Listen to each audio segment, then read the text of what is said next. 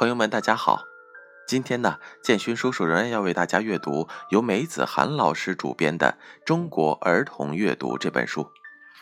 书中有一篇文章《美妙的生命礼物》，建勋叔叔上次为大家读到了上集，那么这次呢，为大家分享中集。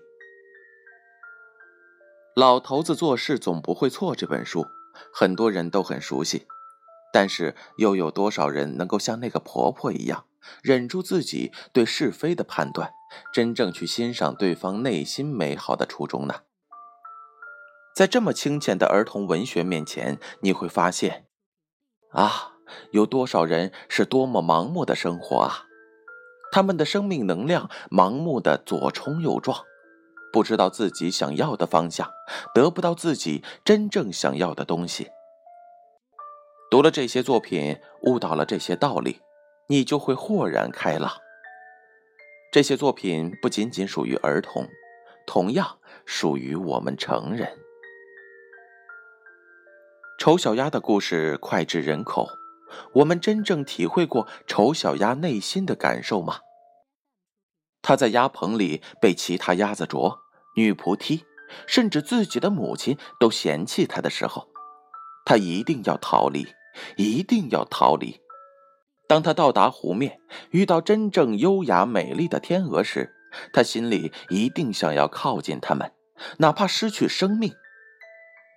我们冥冥之中都知道自己想要什么，一旦遇到，就会奋不顾身，哪怕付出生命的代价，我们也要靠近他们，我们也要走向自己生命当中注定要到达的地方。这些很深的含义、很深的哲理，都在一幅幅很唯美的画面当中。你读到了，一定会感觉到有人在支持着你，会很清晰的感觉到有新的力量加入到你的生命当中。这不是对我们的生命最好的滋养吗？作为一位老师，陪伴童年，也许是很美好的事情。但是生活中，却并不是只有美好。每天你会面对很多琐碎烦心的事情，尤其是当我们投注满腔的热情、满腔的爱，回报的还是孩子的调皮捣蛋的时候，我们怎样使自己有良好的心境，去真正的欣赏孩子，让他们和我们心心相通呢？显然，阅读儿童文学。能够给你这样的状态，比如说，讨厌鬼亨利赚大钱，亨利用笔戳威廉姆，用脚绊琳达，用门夹安德鲁，还把帐篷的木桩当柴烧，卖掉弟弟，甚至悲壮离家去刚果，想象着父母后悔不已的样子，结果却闻到了最爱吃的烙饼的味道，原来他仍旧在自己的家门口。他奔回了家，猛吃了一顿烙饼。讨厌鬼亨利是我们每天会遇到的，让我们头痛的。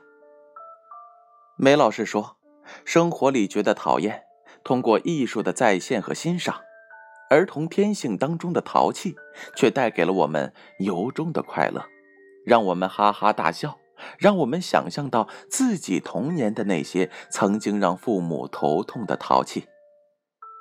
我们终于明白，他们不是想跟着你作对。童年是与成年不同的生命状态。这些淘气都是童年的生命里天然带来的。我们真的理解到这一点，明白孩子们的那些想法，就不会在心里冒出无名之火，白白的浪费自己的生命能量了。我们便和那些让人讨厌死了的淘气包和解了。我们便看到淘气包里可爱、让人发笑的童趣了。我们与孩子共同度过的无数个日日夜夜，也充满了喜剧般的趣味。我们的生命里便增添了很多真实可靠的快乐，绵实而蓬勃的生气。美妙的生命礼物由文艳云编写，由建勋叔叔朗读。